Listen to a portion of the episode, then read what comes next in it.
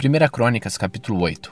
Benjamim foi pai de cinco filhos. São estes os seus nomes por ordem de idade: Belá, Asbael, Ará, Noá, Rafa.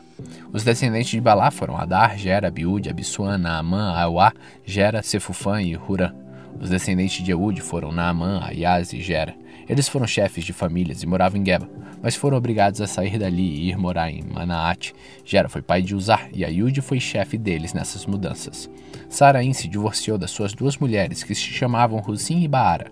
Algum tempo depois, quando estava morando na terra de Moabe, ele casou com Rhodes e teve com ela sete filhos: Jobabe, Zíbia, Mesa, Malcã, Jeus, Saquias e Mirma. Todos seus filhos se tornaram chefes de famílias. Sarim também teve dois filhos com a sua mulher Reuzim, e os nomes deles foram Aitube e Epaal. Epaal foi pai de três filhos, Eber, Misa e Semed. Semed construiu as cidades de Ono e Lod e os povoados que ficavam ao seu redor. Os descendentes de Benjamim, Engate e Aijalon. Berias e Sema foram chefes das famílias que ficaram morando na cidade de Aijalon. Eles expulsaram os moradores da cidade de Gat. Entre os descendentes de Berias estavam Aió, Sazak, Jeromote, Zebadias, Arad, Éder, Micael, e Joá. Os descendentes de Benjamim, Jerusalém.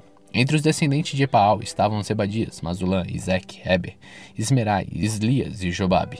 Entre os descendentes de Simei estavam Jaquim, Zicri, Zabidi, Elienai, Ziletai, Eliel, Adaías, Beraías e Sinhat. Entre os descendentes de Zezak estavam Ispa, Eber, Eliel, Abidom, Zicri, Hana, Hananias, Eloá, Antotias, Ifideias e Penuel. Entre os descendentes de Jorão estavam Sinzerai, Searias, Atalias, Jearazias, Elias e Zicri. Estes foram os primeiros chefes de famílias que moravam em Jerusalém e os seus principais descendentes. Os descendentes de Benjamim, Gibeão e Jerusalém. Jeiel fundou a cidade de Gibeão e ficou morando ali. A sua mulher se chamava Maacá, e o seu filho mais velho, Abidom.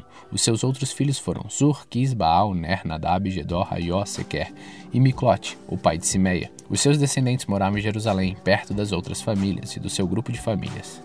A família do rei Saul. Ner foi pai de Quis e Quis foi pai do rei Saul. Saul foi pai de quatro filhos, Jonatas, Malquissu, Abinadab e Esbaal. Jonatas foi pai de Merib Baal, que foi pai de Mica. Mica foi pai de quatro filhos, Pitom, Meleque, Tereia e Acás. Acás foi pai de Joada, e Joada foi pai de três filhos, Alamete, Asmavet e Zinri. E Zinri foi pai de Mosa. Mosa foi pai de Binea, e Binea foi pai de Rafa. Rafa foi pai de Eleasa, e Eleasa foi pai de Azel. Azel foi pai de seis filhos, Aziricã, Bocru, Ismael, Zearias, Obadias e Hanã. Ezeque, o irmão de Azel, foi pai de três filhos, Ulão, Jeus e Elifelete. Os filhos de Ulão foram famosos soldados e atiradores de flechas. Ulão teve 150 filhos e netos. Todos estes foram membros da tribo de Benjamim. 1 Crônicas capítulo 9 Os que voltaram do cativeiro fizeram uma lista de todo o povo de Israel, de acordo com as suas famílias, e isso foi escrito no livro dos reis de Israel. O povo de Judá havia sido levado prisioneiro para a Babilônia, como castigo pelos seus pecados. Os primeiros que voltaram a morar nas suas propriedades e nas suas cidades foram gente do povo, sacerdotes, levitas e servidores do templo. Pessoas das tribos de Judá, Benjamim, Efraim e Manassés foram morar em Jerusalém. 690 famílias da tribo de Judá moraram em Jerusalém. Os líderes dos descendentes de Pérez, filho de Judá, foi Utai, filho de Amiúde e neto de Onri. Entre os seus antepassados estavam Enri e Bani. O líder dos descendentes de Selá, filho de Judá, foi Esaías, que era o chefe da sua família. O líder dos descendentes de Zera, filho de Judá, foi Jeuel. Moravam em Jerusalém os seguintes membros da tribo de Benjamim. Salu, filho de Mesulã e neto de Rodovias, e bisneto de Resunuá, Ibinéias, filho de Gerom, Elá, filho de Uzi neto de Micre, Mesulão, filho de Cefatias e neto de Reuel, e bisneto de Bininjas, 956 famílias da tribo de Benjamim moraram em Jerusalém. Todos os homens cujos nomes estão escritos acima eram chefes de famílias. Os sacerdotes que moravam em Jerusalém. Moravam em Jerusalém os seguintes sacerdotes: Gedaías, Jeoaiaribe e Jaquim. Ali também morava Azarias, que era o administrador do templo. Ele era filho de Rilquias, neto de Mesulã, bisneto de Zadok, trineto de Meroiate e tetraneto de Aitube. Adaías, filho de Jeroão, neto de Passuri, bisneto de Malquias. Mazai, filho de Adiel, neto de Gezera, bisneto de Mesulã, trineto de Mesilemite e tetraneto de Imer. Havia 1.760 sacerdotes que eram chefes de famílias. Eles estavam preparados para fazer todos os trabalhos do templo. Moravam em Jerusalém os seguintes levitas: Semaías, filho de Hassub, neto de Azericã e bisneto de Razabias. Ele era do grupo de famílias de Merari.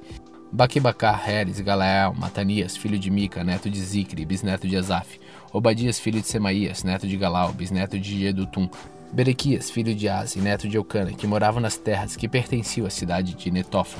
Berequias, filho de Asi, neto de Eucana, que morava nas terras que pertenciam à cidade de Netofa. Moravam em Jerusalém os seguintes guardas do templo: Salum, Acube, Talmon e Aimã. Salum era o chefe deles. Desde aquele tempo até hoje, membros dos seus grupos de famílias têm sido guardas do portão do rei, que ficava do lado leste do templo. Antigamente eles eram os guardas dos portões dos acampamentos dos levitas.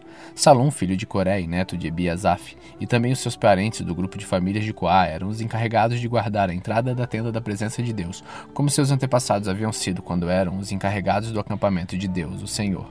Naquela época, Finéias, filho de Eleazar, que o Senhor esteja com Finéias, era o chefe deles. Zacarias, filho de Meselemias, também era guarda na entrada da tenda da presença de Deus. Ao todo, 212 homens foram escolhidos para serem guardas dos portões. Os nomes deles foram escritos numa lista, de acordo com os povoados onde moravam. O rei Davi e o profeta Samuel, que haviam colocado os antepassados deles nestes cargos de confiança. Ele e os seus descendentes guardavam os portões da área do templo. Havia um portão de frente para cada uma das direções, norte, sul, leste e oeste, e cada portão tinha um guarda-chefe. Esses guardas eram ajudados pelos seus parentes que moravam nos povoados e que se revezavam no trabalho de sete em sete dias. Os quatro guardas-chefes eram levitas e eram responsáveis por esse trabalho, e também vigiavam os cômodos do templo e as coisas guardadas ali. Eles moravam perto do templo, porque era o seu dever guardá-lo e abrir os portões todas as manhãs.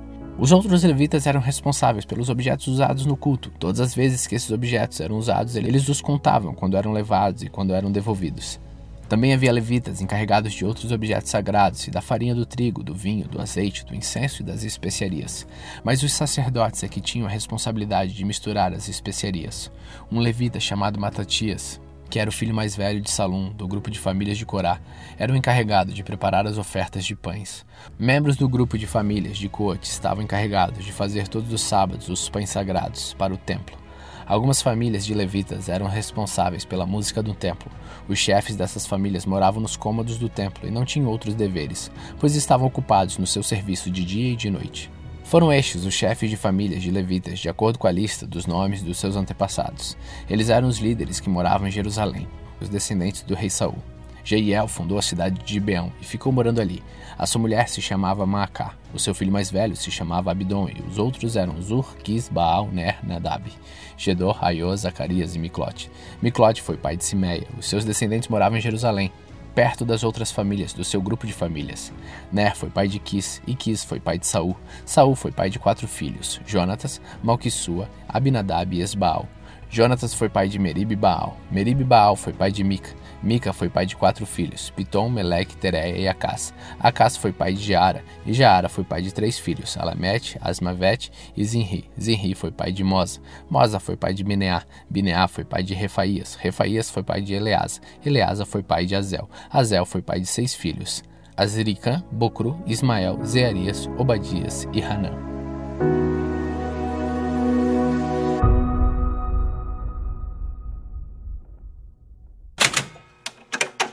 Provérbios capítulo 28.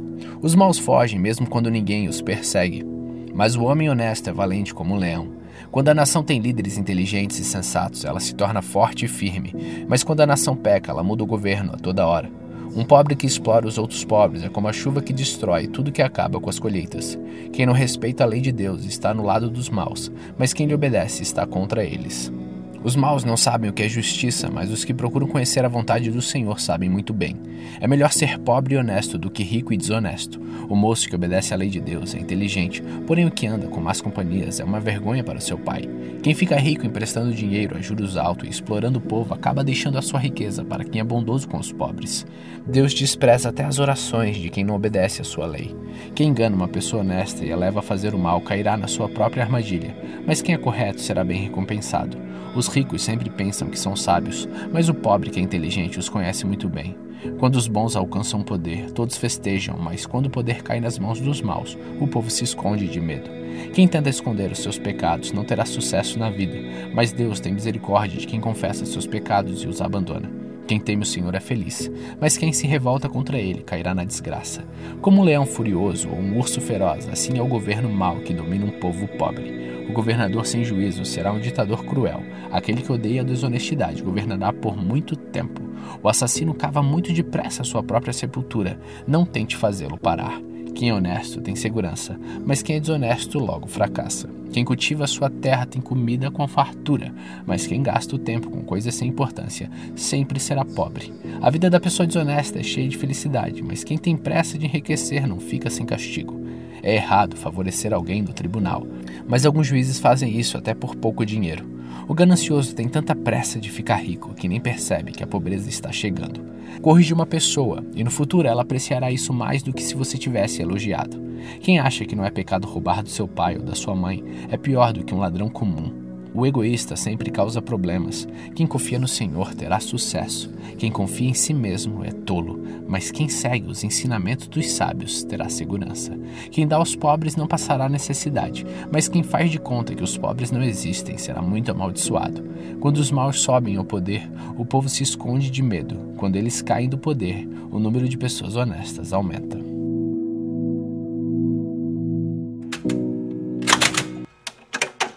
Apocalipse capítulo 11 Depois disso recebi uma régua de medir. Parecia com um caniço e me disseram: Levante-se, tire as medidas do templo de Deus e do altar e conte as pessoas que estão adorando no templo.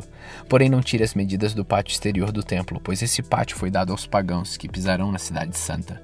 Durante 42 meses eu enviarei as minhas duas testemunhas, vestidas com roupa feita de pano grosseiro, e elas anunciarão a mensagem de Deus durante 1260 dias. As duas testemunhas são as duas oliveiras e os dois candelabros que estão em pé diante do Senhor e do mundo inteiro. Se os seus inimigos tentarem maltratá-las, sai fogo da boca dessas duas testemunhas e acaba com eles. Assim, quem quiser maltratá-las precisa ser morto. Elas têm autoridade para fechar o céu a fim de que não chova durante o tempo em que anunciam a mensagem de Deus. Têm autoridade também sobre as águas para que virem sangue. Têm autoridade ainda para ferir a terra com todo tipo de pragas, quantas vezes quiserem. Quando as duas testemunhas acabarem de anunciar a sua mensagem, o monstro que vem do abismo lutará contra elas. Ele vencerá e as matará. Os seus corpos ficarão na rua principal da grande cidade, onde o Senhor delas foi crucificado. O nome simbólico daquela cidade é Sodoma ou Egito. Durante três dias e meio, os povos de todas as nações, tribos, línguas, raças olharão para esses dois corpos e não deixarão que sejam sepultados. Os povos da terra ficarão felizes com a morte das duas testemunhas.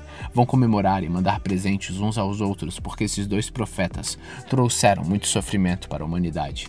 Mas depois desses três dias e meio, um sopro de vida veio de Deus e entrou neles, e eles se levantaram, e todas as pessoas que os viram ficaram com medo terrível. Aí os dois profetas ouviram uma voz forte que vinha do céu e lhes dizia: Subam aqui. Enquanto seus inimigos olhavam, os dois profetas subiram ao céu numa nuvem. Naquele momento houve um violento terremoto. A décima parte da cidade foi destruída e morreram sete mil pessoas. As outras ficaram com muito medo e louvaram a grandeza do Deus do céu. O segundo ai já passou, mas olhem, o terceiro ai virá logo. Então o sétimo anjo tocou a sua trombeta, e houve no céu vozes fortes que diziam: O poder para governar o mundo pertence agora a Deus, que é o Senhor nosso e o Messias que ele escolheu, e Deus reinará para todo sempre. Aí os vinte e quatro líderes que estavam sentados nos seus tronos diante de Deus ajoelharam-se encostaram o rosto no chão e adoraram a Deus, dizendo: Ó Senhor Deus Todo-Poderoso, que és e que eras, nós te damos graças porque tu tens usado o teu grande poder e começastes a reinar. Os pagãos estão muito furiosos porque já chegou o momento de mostrares a tua ira, e a hora de os mortos serem julgados chegou, e o momento de recompensares os teus servos, os profetas, e todo o teu povo, e todos os que te temem, tanto os importantes como os humildes. Chegou o momento de destruíres os que matam pessoas na terra. Então se abriu o templo de Deus que está no céu, e a arca da aliança foi vista lá dentro, e houve relâmpagos, estrondos, trovões, um terremoto e uma forte chuva de pedra.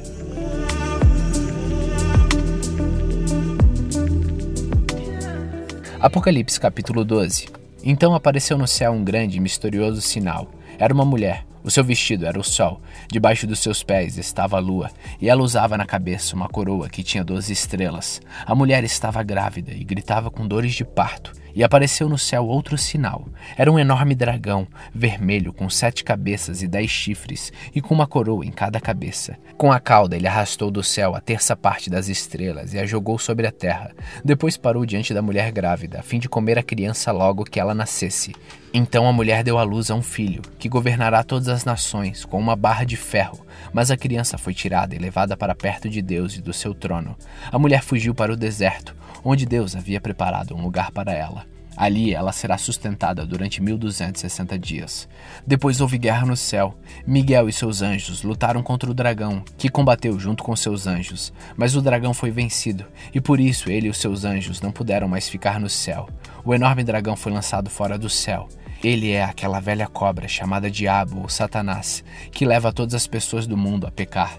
Ele foi jogado sobre a terra e os seus anjos também foram jogados junto com ele. Então ouvi uma voz forte do céu que dizia: Agora chegou a salvação de Deus. Agora Deus mostrou seu poder como rei. Agora o Messias que ele escolheu mostrou a sua autoridade, pois o acusador dos nossos irmãos, que estava diante de Deus para acusá-los dia e noite, foi jogado fora do céu.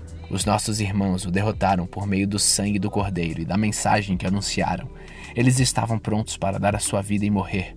Portanto, ó céu e todos vocês que vivem nele, alegrem-se, mas ai da terra e do mar, pois o diabo desceu até vocês, e ele está muito furioso, porque sabe que tem somente um pouco mais de tempo para agir.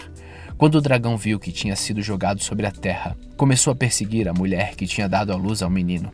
Porém, a mulher recebeu as duas asas de uma grande águia para poder voar para o seu lugar no deserto, onde ela será sustentada durante três anos e meio, livre do ataque do dragão. Então o dragão lançou água da sua boca como se fosse um rio atrás da mulher, para que ela fosse arrastada pelas águas. Mas a terra ajudou a mulher, pois a própria terra abriu a boca e engoliu a água que tinha saído da boca do dragão. O dragão ficou furioso com a mulher e foi combater contra o resto dos descendentes dela, isto é, aqueles que obedecem aos mandamentos de Deus e são fiéis à verdade revelada por Jesus. E o dragão ficou de pé na praia.